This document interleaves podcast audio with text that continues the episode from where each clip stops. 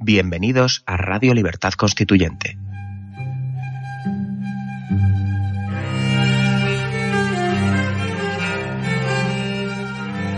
Están escuchando Radio Libertad Constituyente con don Antonio García Trevijano.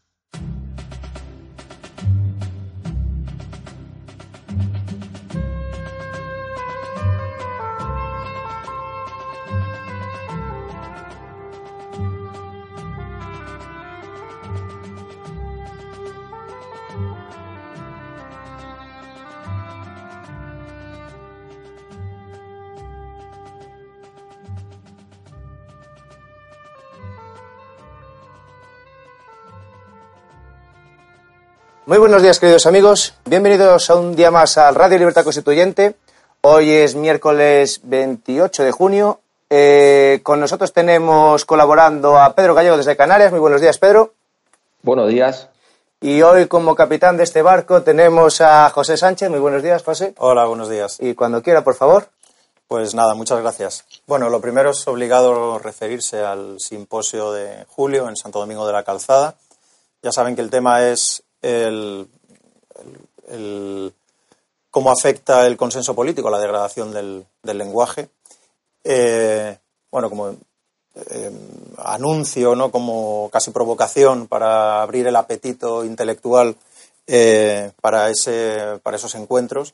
y como ya saben, el, tema gira en torno a la, a la degradación del lenguaje político, ¿no? a cómo eh, se ve infectado por los, por, la, por la, los ideologemas, por las ideologías, cómo empapan el lenguaje haciendo que éste sea tan confuso. ¿no? Entonces yo creo que una de las labores principales a la que estamos obligados como, como analistas, casi como ciudadanos, claro, pues es a tratar de arrojar algo de luz, ¿no? de aclarar un poco los términos de esas nebulosas, de esas confusiones tan frecuentes que tenemos ante nuestra vista en los medios de comunicación, sobre todo, y por supuesto en el lenguaje coloquial. Entonces, bueno, yo creo que es una es un es un reto, es un es un desafío de, gran importancia y que, fin, estoy seguro de que será de que será un éxito.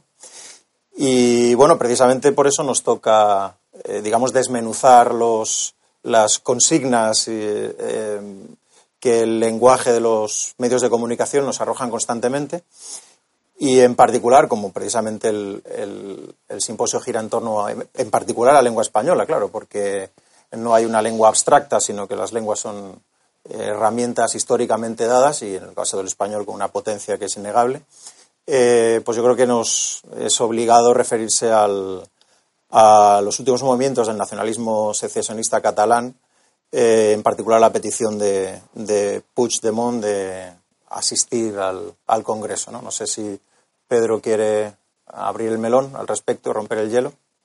Sí, bueno, eh, en, en, estabas haciendo referencia a la propuesta que hizo Puigdemont sí. para que se debatiera sin votación, ¿verdad? Sí. Las propuestas de acerca del referéndum que quieren convocar. Uh -huh.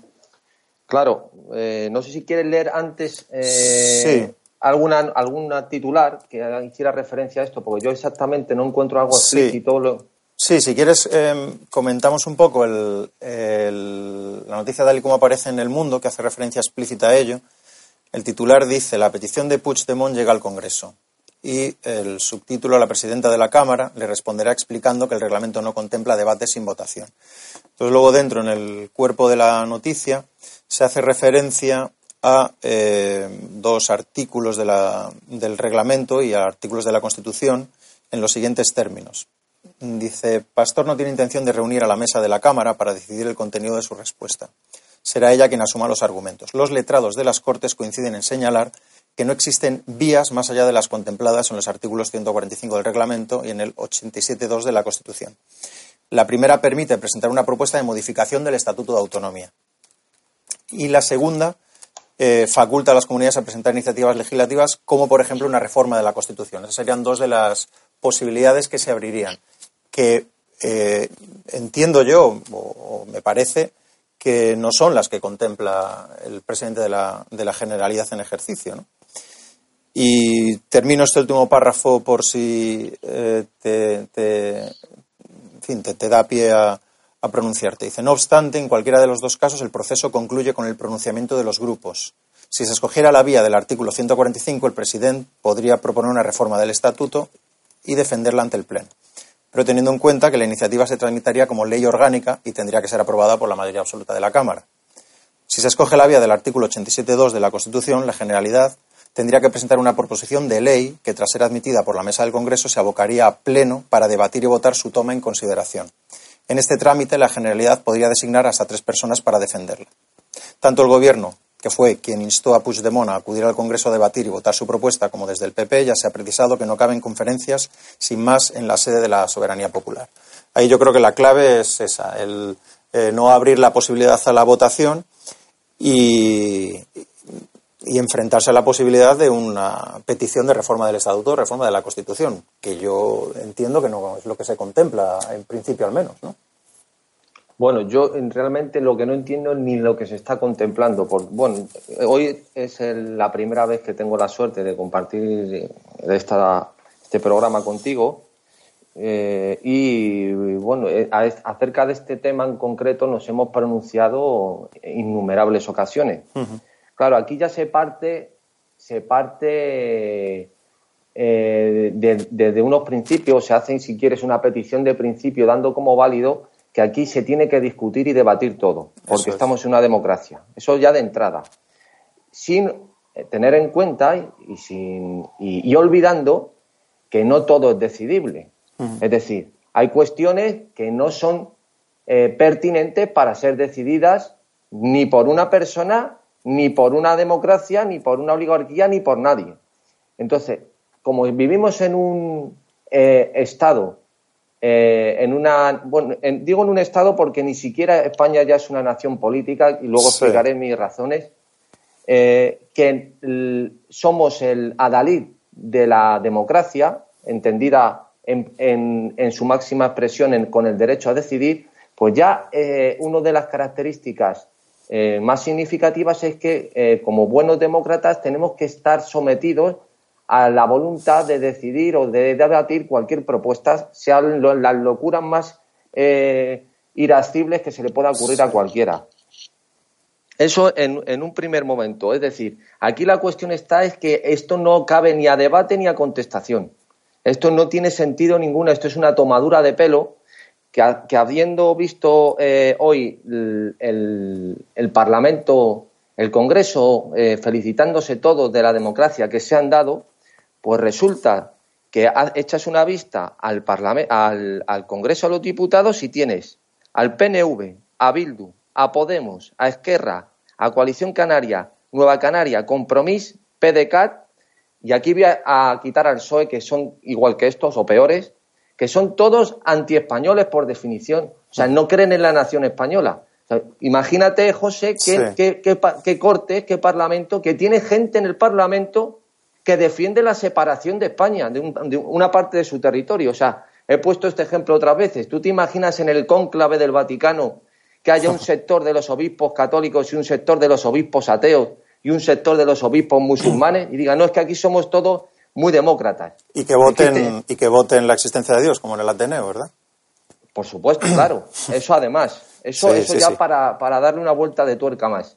Pero o sea, esto es una cosa tan lamentable que es un insulto a la inteligencia que con este panorama, con estos materiales que tienen allí, pues evidentemente contestarán a este mendrugo y lo que haga falta. O sea, cuestiones que no entrarían a debate en ninguna nación política en el mundo entero, eh, pues, pues eh, aquí están apelando artículos a que si te coges esta línea o coges la otra, pues, es decir, que ya estás entrando en el juego. En, eh, en definitiva, estás entrando ya en, el juego de esta gente. Sí, el problema es el problema es homologar esos dos planos y hacerlo sin dar batalla política ni, ni intelectual. Es el, el, el, lo que tú comentabas, la, es una petición de principio. Ya el hecho mismo de poderse pronunciar, que es lo que ciertos sectores del PSOE y, por supuesto, eh, la izquierda más o menos extravagante eh, proclama o reclama, es un acto ya de soberanía. el hecho de que se pueda decidir si Cataluña sigue perteneciendo a España o no es ya un acto de soberanía. O sea, es ya haber decidido que no, eh, que está separada eh, en cuanto a soberanía, claro. Entonces, es, es eh, digamos que la, la, propia celebración de un hipotético referéndum es un acto ya, es un acto, es un acto de secesión, vamos, esta es la, esta es la cuestión. Y por eso sí que sorprende, llama la atención que no se le dé una batalla eh, desde ningún ámbito serio, que no se dé una batalla intelectual y política a esos argumentos. Claro, bueno, lo que acabas de decir, perdona que te interrumpí, es que precisamente reclamar el derecho al decidir ya estás decidiendo. Exacto, claro, claro, claro. Claro, es decir, tengo derecho a decidir. Bueno, pero ya, estás decidiendo. El derecho es algo que te otorgan. Si tú dices que tienes derecho a eso y lo vas a ejercer, ya estás decidiendo tú solo. ¿De qué me estás hablando? Eso, eso, eh, eso es la, tesis que maneja esta gente. Pero es que además, eh, en cuanto, perdona, la última, eh, el último, la última reflexión que has hecho, que ahora se me ha ido, porque tenía esto en la recámara, lo de la, el derecho a decidir, ya está decidiendo esta gente por sí misma se me ha ido el santo al Sí, es eso, eso. Según una pregunta por la independencia, si solo la puede responder una parte de lo que, al menos todavía oficialmente, constituye la soberanía nacional, es ya un, es un acto ya de secesión. Ah, bueno. Por la vía de los hechos, quiero decir. Exactamente, eso aquí lo ha explicado, claro, como gran jurista que es eh, don Antonio, ha explicado precisamente que el, el, delito de sedición no es un delito de resultado. O sea, es decir, promover la sedición ya es, o sea, delito. No hace falta que se consume la separación de, de, Cataluña para que entonces los detengan. O sea, es decir, esto está claro que eh, aquí también hemos explicado, don Antonio, y luego hemos seguido, desde luego, esas tesis, porque creemos que si no, si no, no se puede entender nada, que precisamente esto, la corrupción es factor de gobierno. Si, si se, si, y, desde luego la, consecuencia de ese, de ese factor de gobierno que es la corrupción es el consenso. En cuanto hay alguien que no entra en el consenso, el ejemplo último ha sido la aprobación de los presupuestos en las que el diputado de Nueva Canaria fue la pieza fundamental para sacarlo adelante. En cuanto hay alguien que no quiere entrar en el consenso, se paraliza automáticamente todo. O sea, aquí todos para caminar tienen que estar de acuerdo y tienen que llegar a, ese, a, ese, consenso para seguir eh, eh, avanzando en esta.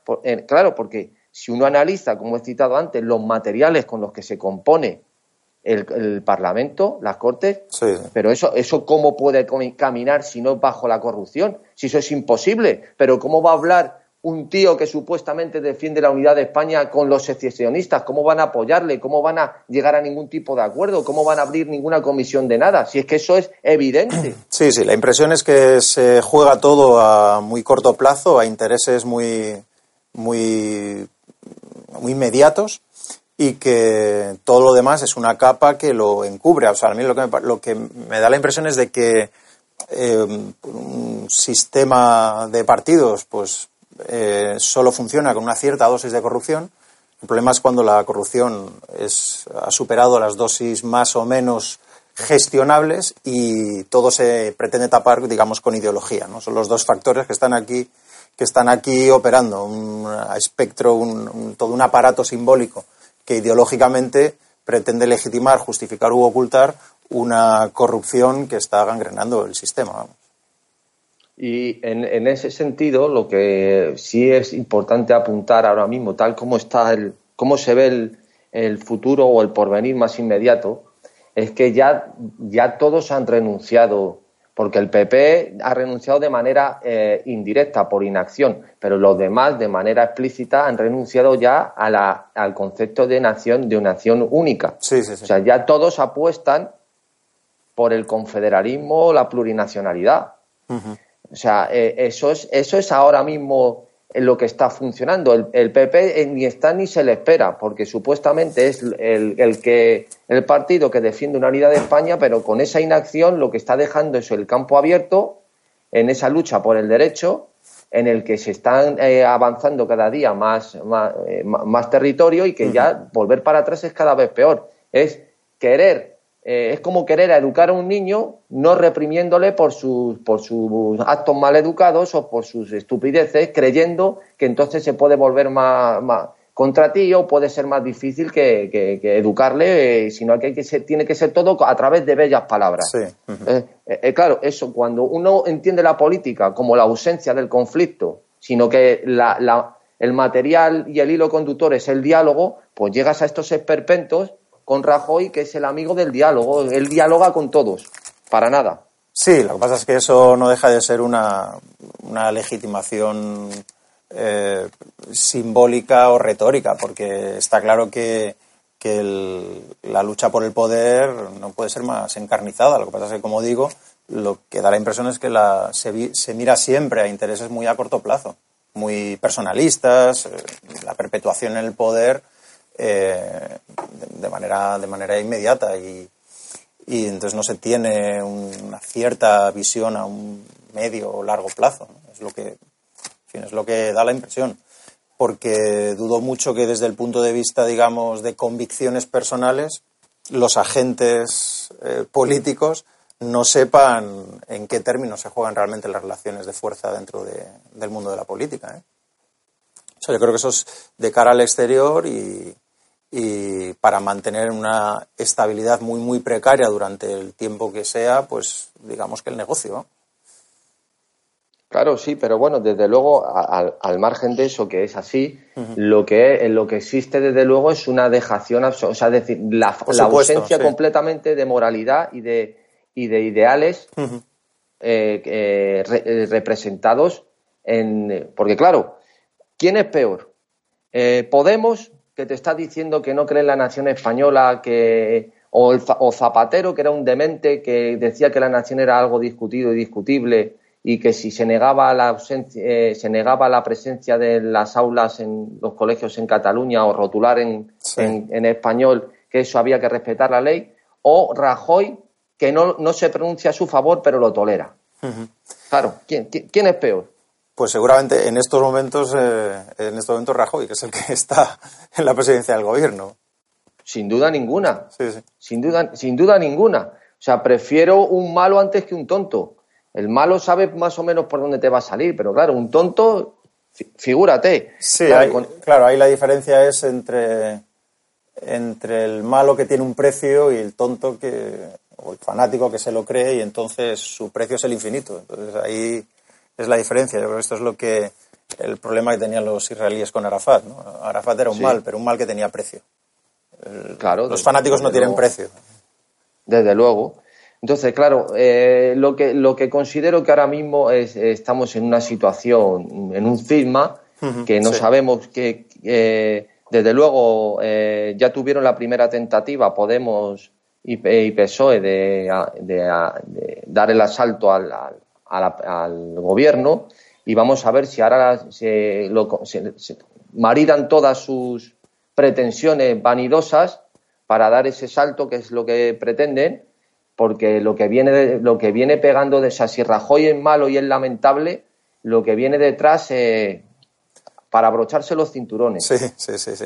Me da la impresión quizá de, que la jugada de Pablo Iglesias es más bien un asalto al PSOE, más que al menos como paso previo, ¿no? Fagocitarlo de algún modo, la, la impresión que da.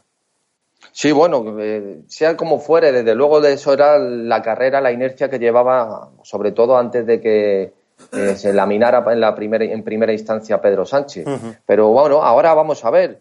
Esto por, por tal de, de, conquistar el cielo al asalto, como dijeron, yo creo que son capaces de llegar al acuerdo que sea. Luego ya se encargarán de hacer sus purgas eh, personales, porque desde luego estos de los, los que se dicen de izquierdas, a los primeros que se quitan de en medio son a los que molestan de ellos mismos. Sí, sí, Así que veremos, veremos a ver en, en, qué, en qué acaba todo esto. Bueno, José, no sé si querías decir algo más de este acerca de, de, este tema o si quieres pasamos a, otra noticia. Sí, pues eh, podemos pasar a, a otras cuestiones, si te parece. Vale, pues si quieren hacemos un pequeño descanso y ahora mismo volvemos.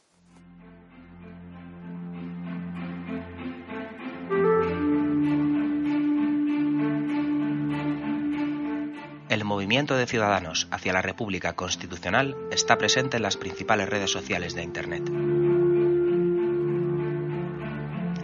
Busca Movimiento MCRC en Facebook, Twitter, Instagram o Tumblr para seguirnos, informarte y colaborar en la difusión de las ideas de la democracia y la libertad política colectiva. También puedes encontrarnos en el canal Libertad Constituyente TV de YouTube o seguir nuestras emisiones diarias de radio en la plataforma de podcast Spreaker. Os animamos a participar activamente y a utilizar las redes sociales para difundir nuestro mensaje. Crea tus propias imágenes, textos, vídeos y otros contenidos y compártelos con nosotros y con el resto de tus contactos. España no es una democracia. Lucha por la libertad de todos. Ayúdanos a conquistarla. Únete a nosotros en la acción en las redes sociales. Te necesitamos.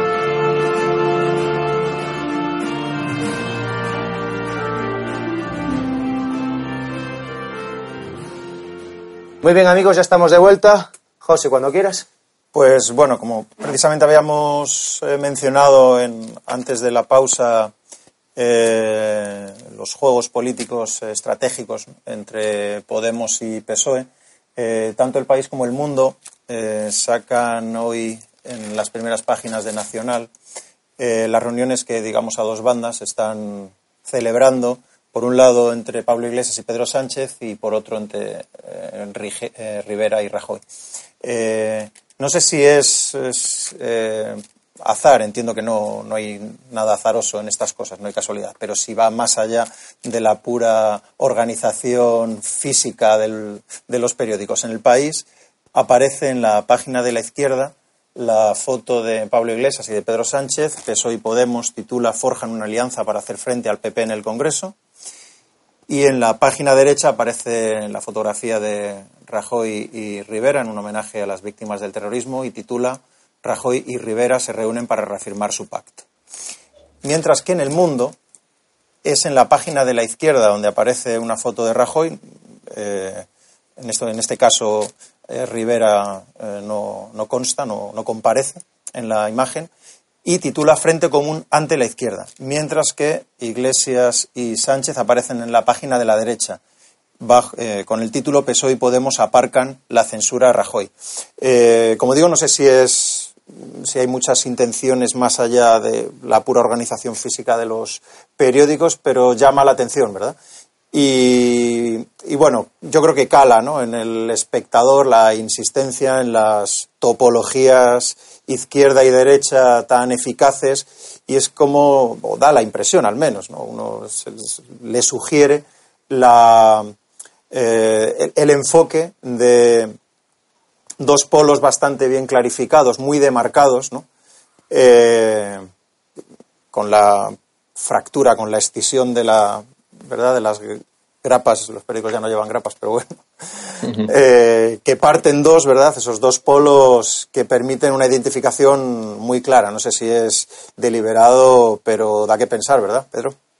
Sí, desde luego, desde luego. Eh, en el caso, bueno, mm, estaba pensando en lo que habíamos hablado un poco en la pausa y desde luego eh, estos cuando se reúnen en el despacho que se reúnen o se deben reunir, ahí, debe, ahí hay overbooking de ego. Ahí entra Fernando Sánchez Dragó y explota aquello. no cabe, no cabe, no cabe. Porque, claro, qué dos tíos más vanidosos. O sea, eh, Pablo Iglesias y Pedro Sánchez, cada uno en su, en su línea, que son dos eh, prototipos o estereotipos distintos, pero vaya dos, vaya dos elementos. Yo creo que es tienen que estar hablando y cada uno con una daga detrás para asesinarse si pudieran. Pero como están obsesionados con alcanzar el poder, creyendo que es, es el tema que yo quería hablar contigo, sí. Eh, estos, esta, esta, esta, este, esta nueva mal llamada corriente de izquierdas considera, al contrario, que, que la, que la escuela de cualquier, vamos, que cualquier filosofía del derecho que entiende que el derecho es un proceso evolutivo, no que se puede crear a gusto, como, lo contemplaban los griegos, ¿no? Los nomos, el nomos, no, no, y, que, y, los romanos, que, que se, sabían que su derecho era muy superior al de otras eh, culturas porque lo, era decidido por muchos, teniendo en cuenta a los demás. Estos consideran que se puede cambiar la historia, las instituciones y todo a través de leyes en un momento concreto. O sea, esto lo que existe es un desprecio absoluto de la historia considerando un modelo histórico eh, que, han considerado fallido, ya sea el franquismo, ya sea el imperio eh, español, ya sea desde Carlos V, de los reyes católicos, lo que sea, y consideran que lo adecuado y lo correcto nace con ellos y que a través de las instituciones lo van a cambiar. Claro, estos locos, que son como, pues, como un Mao Zedong a la ibérico o algo por el estilo, tienen unas ínfulas y unas vanidades personales que están proyectando a través del poder que han adquirido al llegar a, a las instituciones públicas, que desde luego de psiquiátrico absoluto. O sea, esta gente considera que todo lo que hay, o sea, todo el proceso que ha configurado una nación política y, por supuesto, las instituciones que también llevan un proceso evolutivo, eso es despreciable, eso no sirve.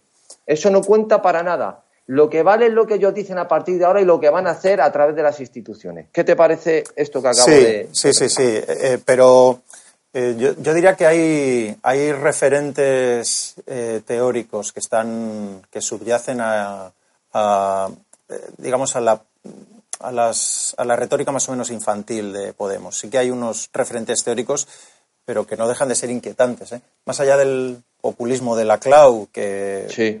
viene... Significado flotante habla de lo que es la nación. Claro, claro. De todas estas cosas, sí. Claro, porque el, el populismo de la CLAU, que, que es una especie de, de peronismo posmoderno, podríamos decir, eh, apela a una expresión que, por ejemplo, Íñigo Rejón eh, cuya tesis eh, versa sobre textos de Carl Smith, del que ahora habría que hablar, habla de producir pueblo, de generar pueblo, o pueblo, o directamente de hacer pueblo.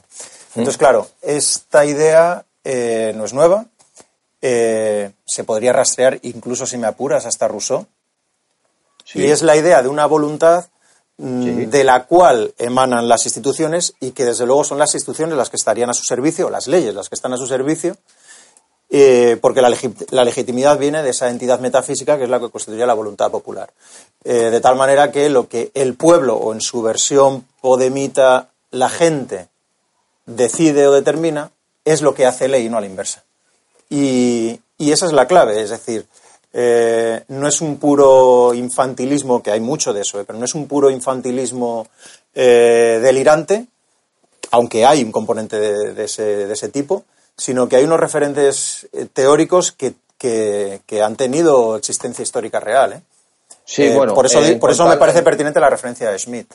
Sí, sí, ahora, ahora entramos con Carl Schmitt, pero por ejemplo, lo que estás haciendo referencia del pueblo, sí, en el Parlamento, en los parlamentos ya modernos, la frase latina clásica, clásica Vox Populi, Vox Dei. Eso es. Pero claro, entendiendo que el parlamentario que está allí está representando a una serie de, ciudadanos que lo han votado.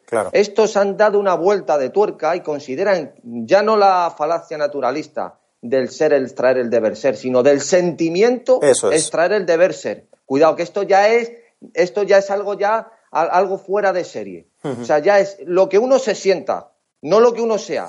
Como pasa con lo de ley, eh, eh, con lo del colectivo este LGTB, que uno tiene lo de la identidad sexual de lo que uno crea. O sea, es decir, que si yo me creo Pamela Anderson, tú me tienes que tratar como si fuera una vigilante de la playa, porque yo me siento así. Eso es, sí, sí. Y si, y si no, te denuncio. Sí, es, si no, te, te, pongo una querella por acoso, eh, por discriminación o por lo que sea. Este es el delirio de estos dementes mentales. Sí, por eso eh, yo creo que ahí en, el referente clásico es muy ilustrativo, tanto entre los, latinos, pero sobre todo entre los, entre los griegos. Eh, yo creo que la, digamos el, eje de marcación que establece Aristóteles es, es muy fértil en este sentido, porque, porque él establece como prioridad en la gestión del gobierno, por tanto, en la, en la soberanía la ley que él, que él define en términos estrictamente racionales. Entonces, todo lo que sea sentimentalización, ese tipo de cosas, eh, pues ya sabemos a lo que llevan, claro. Llevan a, la, a las tiranías más, más bueno, eso exacerbadas. Es, eso, es el, populismo, la sentimentalización de la política. Y el nacionalismo también. Eh, decía más Weber que un nacionalista era alguien que quería tanto a la, a la tierra que quería copular con ella. bueno, ya hay algunos de esos, parece ser, sí. y en cuanto vamos a lo de Carl Smith. Sí, sí, sí. Bueno, yo dudo que estos hayan leído una palabra de Carl Smith y hayan entendido nada. porque la que cogen como referencia de Karen Mir, la mujer del Laclau, sí, sí, sí. que las pocas conferencias que he escuchado de la Chantal Mouffe, como se llame, es que da vergüenza ajena escucharla, eh, eh, las, las, chorradas que dice. Eh, plantean el tema de la categoría de lo político, de amigo-enemigo, pero en el estado de, o sea, en el estado de partido, es un partido contra otro. pero, pero lo que voy, fíjate, la teoría de la Constitución de Karl es del año 27, empieza diciendo literalmente que la nación se funda, se basa en la unidad del sujeto constituyente, que si se rompe el sujeto constituyente, se rompe la nación. Con lo cual ya eso es contradictorio con las posiciones que tienen estos confederales y de derecho a decidir, de chorradas varias que dicen esta, eh, eh, los de Podemos, eso por un lado. Luego, la concepción eh, que tiene Smith del derecho que viene fruto, fruto, sus teorías, del fracaso de la República de Weimar, en el que él es un hombre de su tiempo y se da cuenta que el Parlamento fue inane para resolver cualquier problema, es que no tiene absolutamente nada que ver con la tergiversación que le quieren dar esto, como citó creo que fue Albiac, que llevaron la teoría del partisano a las conferencias. Ah, sí, sí, sí, sí, Pero es que esta gente no tiene ni idea, pero si esto es uno, unos analfabetos absolutos. Eh, Karel Mead es un, es, un, es un jurista como la copa de un pino, pero como la copa de un pino, que tiene unas obras, pues no te digo ya legalidad y legitimidad, tiene otra que es tres estudios jurídicos, teoría de la Constitución, que es que eso no, es que es un pensador de primera categoría. Sí, sí, el concepto de lo político en particular es un texto luminoso, pero eh, en un autor de gran brillantez intelectual eh, hay, hay ejemplos en la historia, hay gérmenes de políticas peligrosas. Y por supuesto que, por supuesto que, todos estos trivializan y, recurren más bien a juegos de artificio verbal, en lo que en Schmidt es un, es un pensamiento político muy, muy serio, claro. Claro, desde, luego se entiende, eh, me estás recordando cosas ahora mismo cuando hablo, cuando estamos hablando, teniendo esta charla.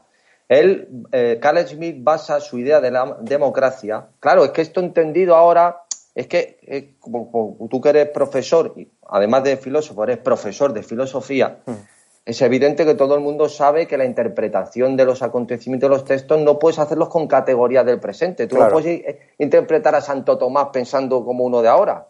Por ejemplo, eh, claro, Carl Schmitt basa la idea de representación no en la idea de libertad, sino en la idea de homogeneidad de la nación, porque considera que para que un Parlamento sea representativo debe responder a los intereses del común de, esa nación y que tienen que tener una serie de características para que así se cumpla esa representación.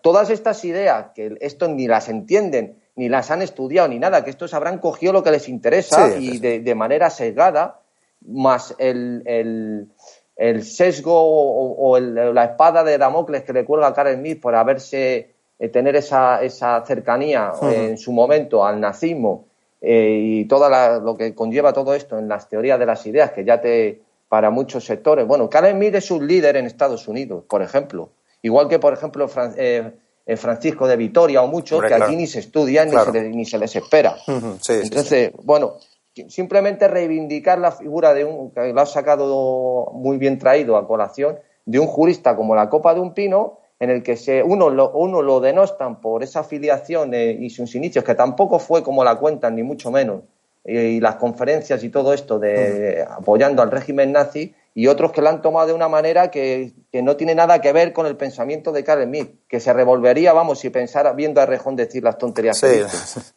Sí, no, es, otra dimensión, eso, eso desde luego. Pero sí que es, que es mm, eh, muy pernicioso el, esa idea tan vaga, tan nebulosa, tan metafísica de la voluntad o de los sentimientos, que es una de sus variantes, llevada a lo político. Y yo creo que, que, uno de los problemas de, bueno, de Podemos y de la denominada izquierda divagante que diría Gustavo Bueno, es el, bueno, el, ¿cómo decirlo? Es esa especie de, mare magnum de contradicciones en los que tienen que moverse constantemente.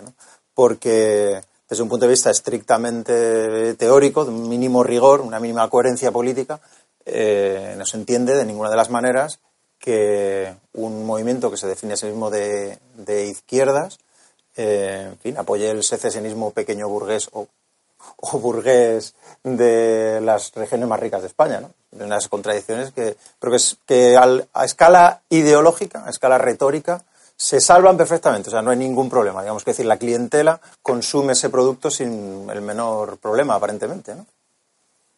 Sí, desde luego. Y yo, eh, claro, yo ahora me, claro, yo sé por, dónde quieres ir con el tema de que toman estos de Podemos. Tú la teoría decisionista de Karen Smith, eh, tomando un poco, sí, porque él considera hay dos variantes en la representación en alemán que ahora no recuerdo, que una es más eh, está enfocada al concepto nuestro de elegir un representante y otra elegida como, ¿cómo lo llama él? No sé si es aclamación por aclamación, dice, al líder. eso es. Entonces, claro, ellos, eh, esto, esta gente, claro, pero es que hay que leerlo en su contexto y, qué vivió Carlos Mid y qué, pasó en la República de Weimar, todo eso. Es decir, tiene, hay que estudiarlo en ese contexto. Eso es, sí, sí. Y que no, lo que no puede entrar estos, que yo creo que se puede hilvanar lo que he dicho, lo que hemos hablado con, con lo del principio, que es que esta gente, a través de las instituciones, quiere cambiar el mundo. Sí, sí, sí. O sea, quieren, quieren cambiar el mundo y la historia.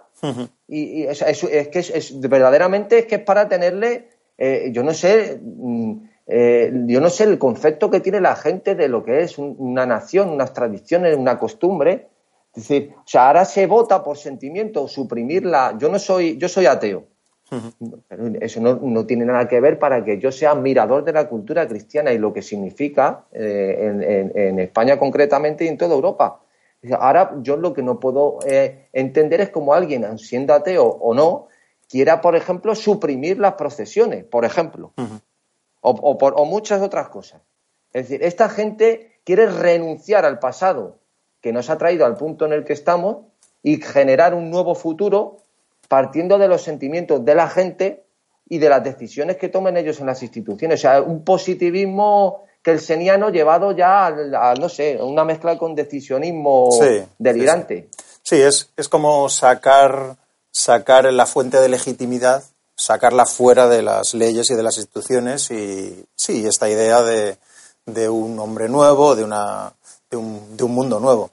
Pero es otra de esas contradicciones eh, a las que aludía, porque eh, también hacen constante, constante referencia a, yo qué sé, a vicios como el indigenismo, como ah, el eh, populismo muy regionalista, vamos, corte, de, en fin, de, la, casi de la falange, ¿verdad?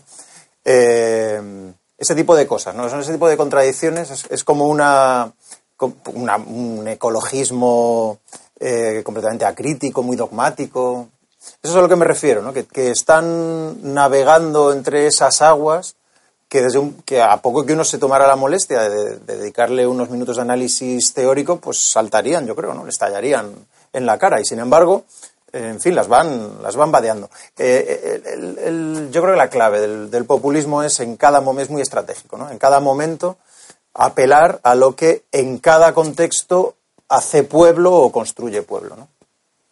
Y con esa, con esa referencia yo creo que, que en fin, se, se entienden las, los vericuetos que van tomando las, la dirección de, de, los movimientos populistas hoy día. ¿no?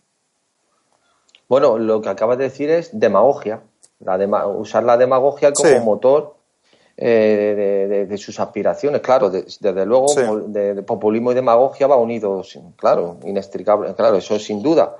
Bueno, el, eh, juicio de, eh, perdona, el juicio de, de Platón cuando ve la condena a muerte a Sócrates es que la demagogia es la conclusión necesaria de la democracia tal y como claro desde su desarrollo tal y como está implantada en Atenas. la, forma degenerada desviada para Aristóteles. Eso es. pero es que el, la cuestión está y que creo que lo que acabas de decir me, me, parece muy interesante cuando has apelado al indigenismo y todo lo y todas esta serie de, de, ideas que, eh, que manejan eh, esta nueva izquierda es eh, precisamente creo que el, el, caldo de cultivo, la base, parte ante todo de una falta de jerarquía de las ideas o de, pues, si pudiéramos decir, de un relativismo cultural. Eso es, sí, sí. O sea, ellos parten de una base en la que no hay ni jerarquía en talento, ni en, ni en, ni en historia, ni en nada, y que todo está al mismo nivel. Claro, si tú consideras que el guaraní tiene la misma potencia que el español, pues entonces ya partiendo de esa base, ¿a dónde vamos tú y yo? Por ejemplo, ¿no? Si yo potencio el guaraní como una lengua tan oficial eh, como el español en las eh, constituciones que, en las que colaboró CEPS y apelo a la Pachamama y, al, y, a la felicidad y a no sé qué, en el mismo orden que puedo apelar, yo que sé, al, derecho a la propiedad privada, pues entonces ¿a dónde vamos? Sí, ese es el terreno en el que ellos se mueven a gusto, claro. Y todo el mundo se siente feliz porque son gente que, bueno, pues que contempla al débil o a la minoría, pues si le dan la misma categoría que a, que, a lo más elevado de la sociedad. Sí, es la ilusión de que desaparecen las jerarquías, pero la desaparición de las jerarquías que tengan un mínimo de racionalidad política, jurídica, institucional, etcétera, lo que contribuyen es la peor de las tiranías, claro, porque entre dos, entre dos sentimientos o entre dos opiniones vence la más fuerte, no, no hay criterio común posible, claro. No sé si era Goethe el que lo decía, que, prefería la injusticia al desorden. Sí, sí, sí. sí. eso claro, esto, esto que son promotores de un desorden global sin perjuicio de que reconozcamos todos que hay una serie de injusticias, pero para eso está el derecho, para luchar con las injusticias si vives en una democracia. Pero claro, es que estos son promotores de un desorden absoluto. Sí, sí, sí, además encajan, yo creo que el, que el modelo, el sistema de oligárquico o de partidos, los, al menos de momento, los absorbe perfectamente. ¿no? Yo, creo que hasta engrasa de algún modo, ¿no? facilita, eh, digamos que limas perezas, ¿no? limas resistencias y el sistema pues tiene un poco más de recorrido. ¿no? yo creo que, que, casi hacen el juego, ¿verdad? A, todo el teatro. Eh, porque si no sería si no sería demasiado evidente digamos no si no se detectaran algunos síntomas de, de oposición etcétera pues la cosa sería demasiado poco creíble me parece a mí ¿no? Sí, desde luego. Y una cosa que, siendo tú eh, filósofo y pertenecer además al sector o al, pues llámalo al gremio de, de los profesores. Mi padre también fue profesor de filosofía. Ah.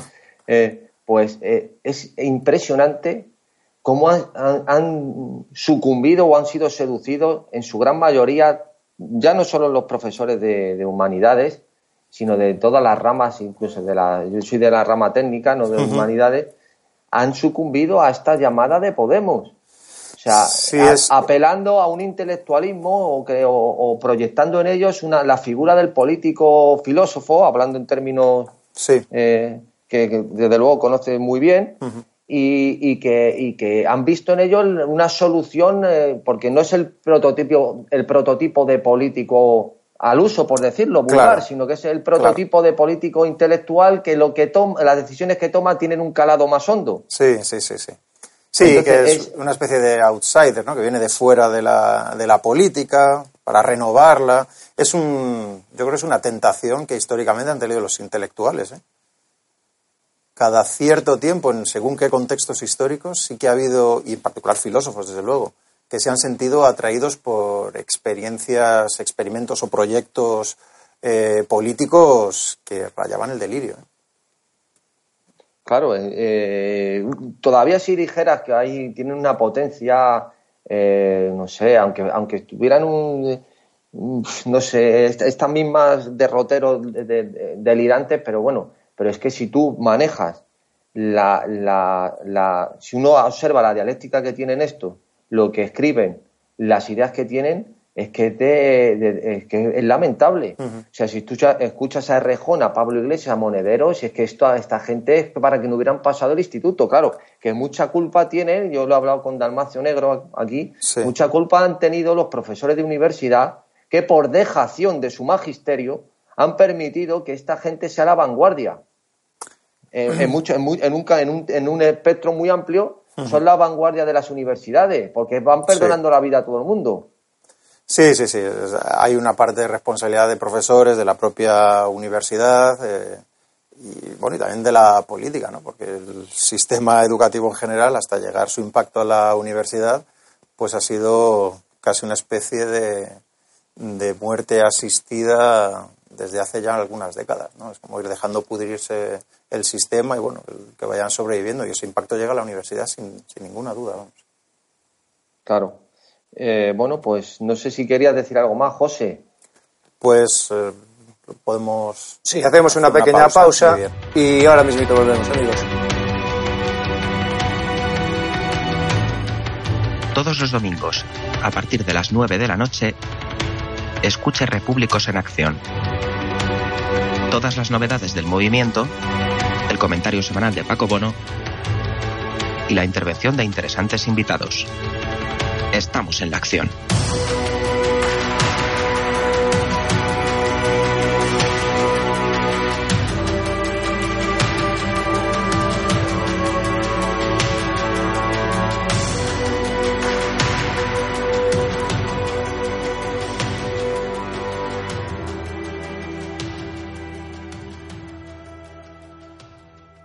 Muy bien, queridos repúblicos, ya estamos de vuelta. José, por favor, cuando quieras. Pues muchas gracias. bueno, vamos a eh, analizar brevemente eh, una noticia que recogen tanto el mundo como el país en internacional eh, con respecto a Escocia y su relación con, la posible, vamos, la salida de Inglaterra, el conocido como Brexit. El titular en el mundo dice así: Escocia frena su plan independentista. La ministra principal, Nicola Sturgeon, aplaza la convocatoria de un segundo referéndum. Y en el primer párrafo dice: La ministra principal de Escocia, Nicola Sturgeon, decidió ayer poner temporalmente en remojo sus planes para un segundo referéndum de independencia. Sturgeon anticipó que todos los esfuerzos del Partido Nacional Escocés se concentrarán a partir de ahora en forzar al gobierno de Theresa May a un Brexit blando que incluya la permanencia en el mercado único y en la unión aduanera. Eh, yo creo que la, eh, la, noticia tiene su interés, desde luego, porque forma parte de esta especie de recomposición de, placas tectónicas del mapa geopolítico de Europa al que estamos asistiendo, eh, y, de los efectos que está teniendo el, conocido como Brexit. por lo que se desprende de este, de este primer párrafo, parece ser que los intereses del Parlamento escocés o del gobierno escocés estarían orientados a un Brexit blando, es decir, un Brexit que no arrastrara completamente en esa huida de la Unión Europea a, Escocia. Eh, no sé realmente en qué términos se pueden, se pueden ajustar esos, eh, esos acuerdos para que eh, realmente se alcancen los objetivos previstos. en fin, a mí me da la impresión de que es un proceso irreversible y, que va a afectar, que va a suponer un impacto muy importante en, la, en, el estatuto político y económico de la Unión Europea. No sé cómo lo ves tú, Pedro. No, claro, claro. Yo creo que eh, también me, hace mucha gracia que resulta que los mismos que son eh, defensores del derecho a decidir o de la reforma de la Constitución o de toda esta serie de pamplinas resulta que ven con muy malos ojos que los británicos decidan salirse de la Unión Europea. O sea, eh, Trae esas contradicciones, ¿verdad? No, pero, además una contradicción que es que es, es que es palmaria, porque vamos a ver, aquí sí que no hay un vínculo más allá de un contrato eh, entre estados en el que se deja de cumplir en cuanto uno de ellos ya no le interesa. Esto no es producto de, la evolución histórica de matrimonios y de lo que sea y estamos anexionados al reino británico por una cuestión de ese estilo. Vamos a ver, eso eh, ya de entrada es curioso, ¿no? Sobre todo los mismos que son partidarios del derecho a decidir y de que decida, pues yo qué sé, que Quintanar del Rey sea independiente, les parece mal, eh, son muy europeístas y les parece mal que son casi unos fascistas los que promovieron el, el UKIP el, referéndum inglés.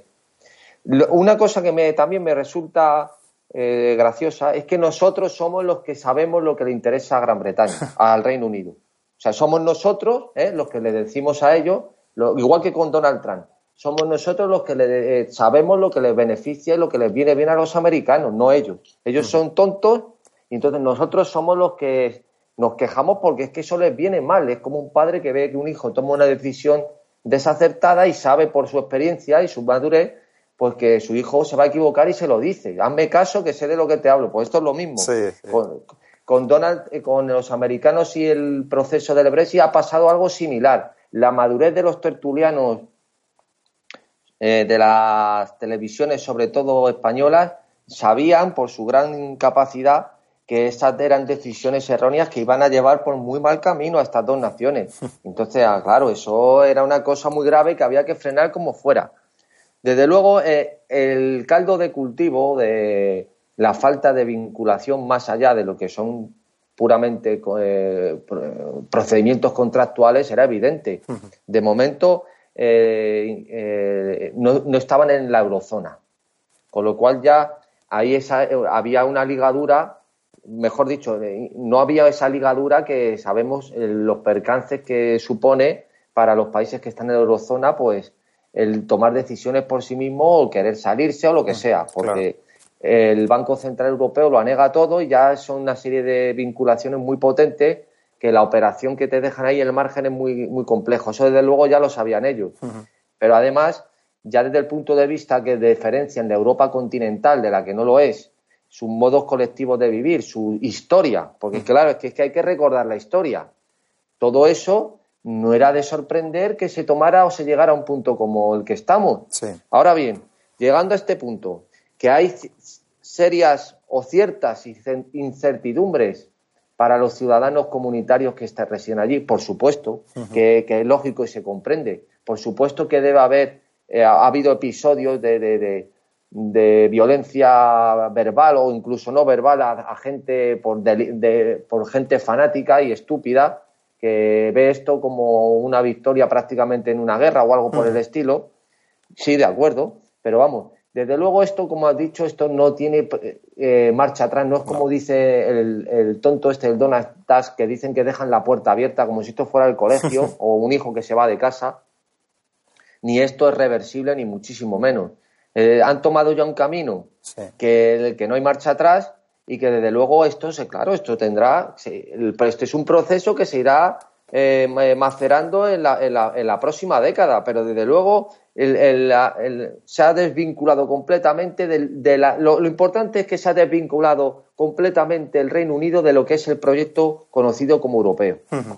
Sí, sí, sí. Es, eh, es un, en un momento tan crítico desde el punto de vista no solo económico, sino demográfico, eh, incluso militar o de seguridad. ¿no?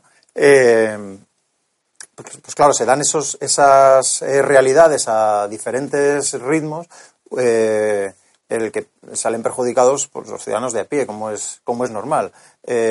con todo el proyecto europeísta, la movilidad de los ciudadanos por todo, por todo el territorio europeo, pues lógicamente se, se propició y ahora hay una especie de, repliegue ¿no? o de regresión y entonces ese tipo de sentimientos que se plasman políticamente pues eh, afloran como siempre sucede en estos momentos críticos. Es uno de los riesgos que estamos viendo los, los sucesos que, se pueden, que pueden eh, eh, tener lugar en, en, Inglaterra, como has mencionado, y en otras partes de Europa.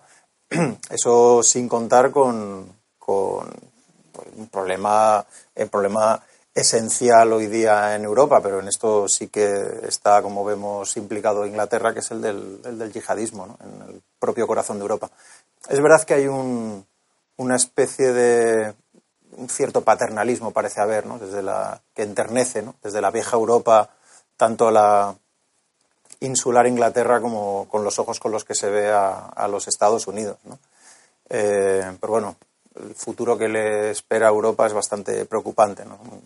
Europa sí que va a quedar aislada como, como el famoso titular del, creo que era del Times, ¿no? cuando hubo una tormenta en el, en el Canal de la Mancha y el titular era que el continente había quedado aislado. ¿no? Pues, pues me temo que, que ese puede ser el futuro de Europa.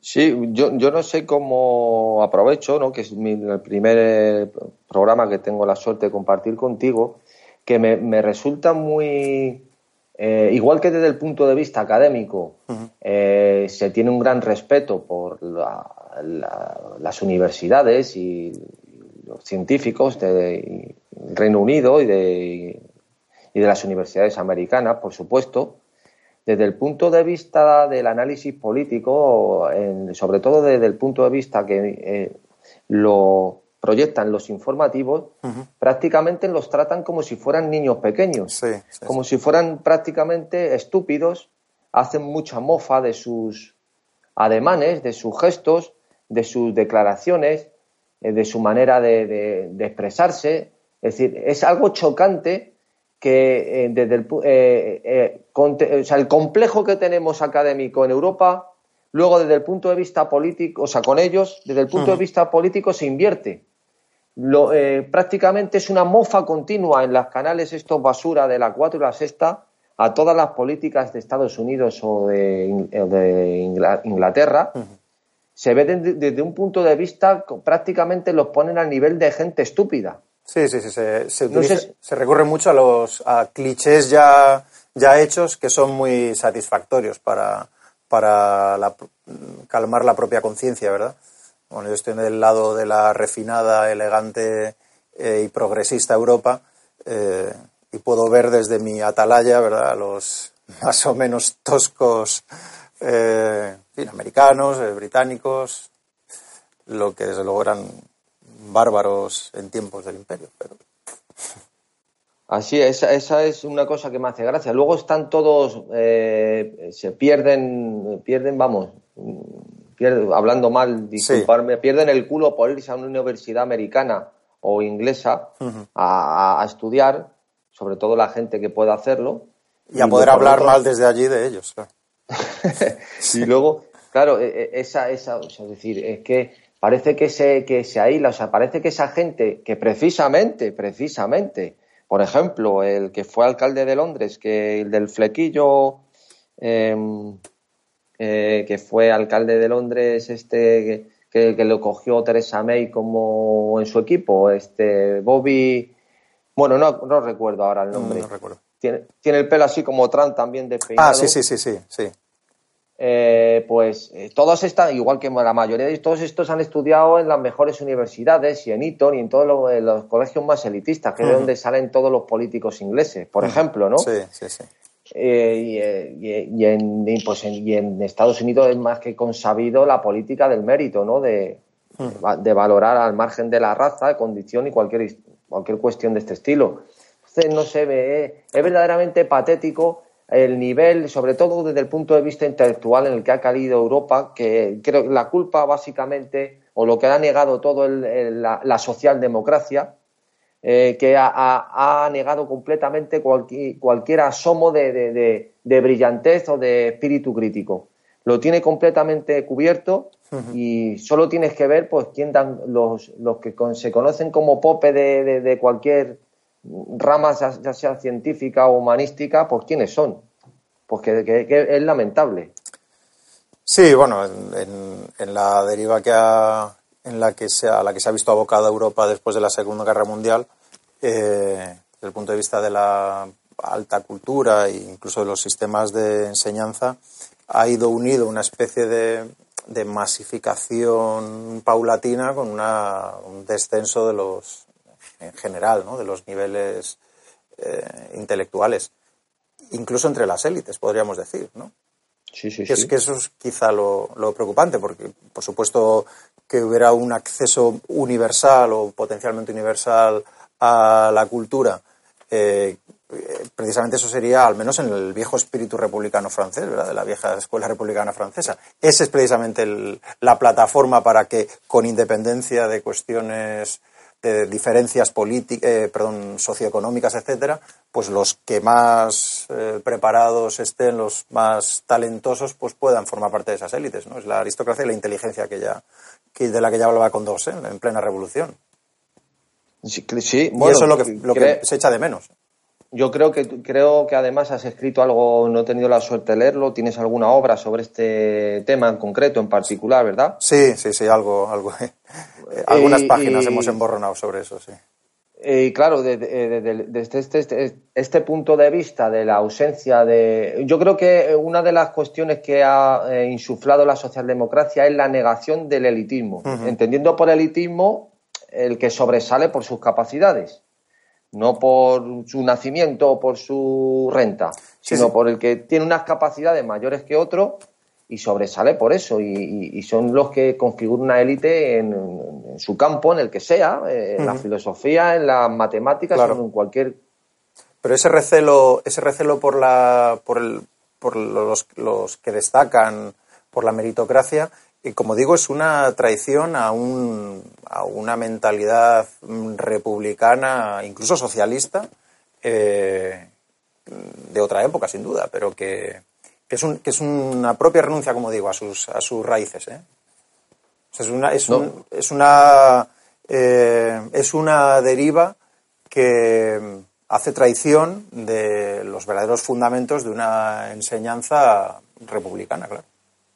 Claro, claro, sin duda. Pues muy bien, no sé si quieres decir algo más, José.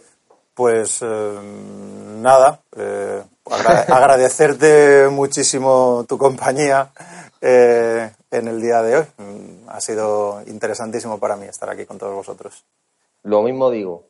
Pues muy bien, queridos amigos. Un saludo a nuestros contertulios. Muchísimas gracias. Ha sido un placer también para mí. Y un saludo y hasta la próxima, queridos repúblicos.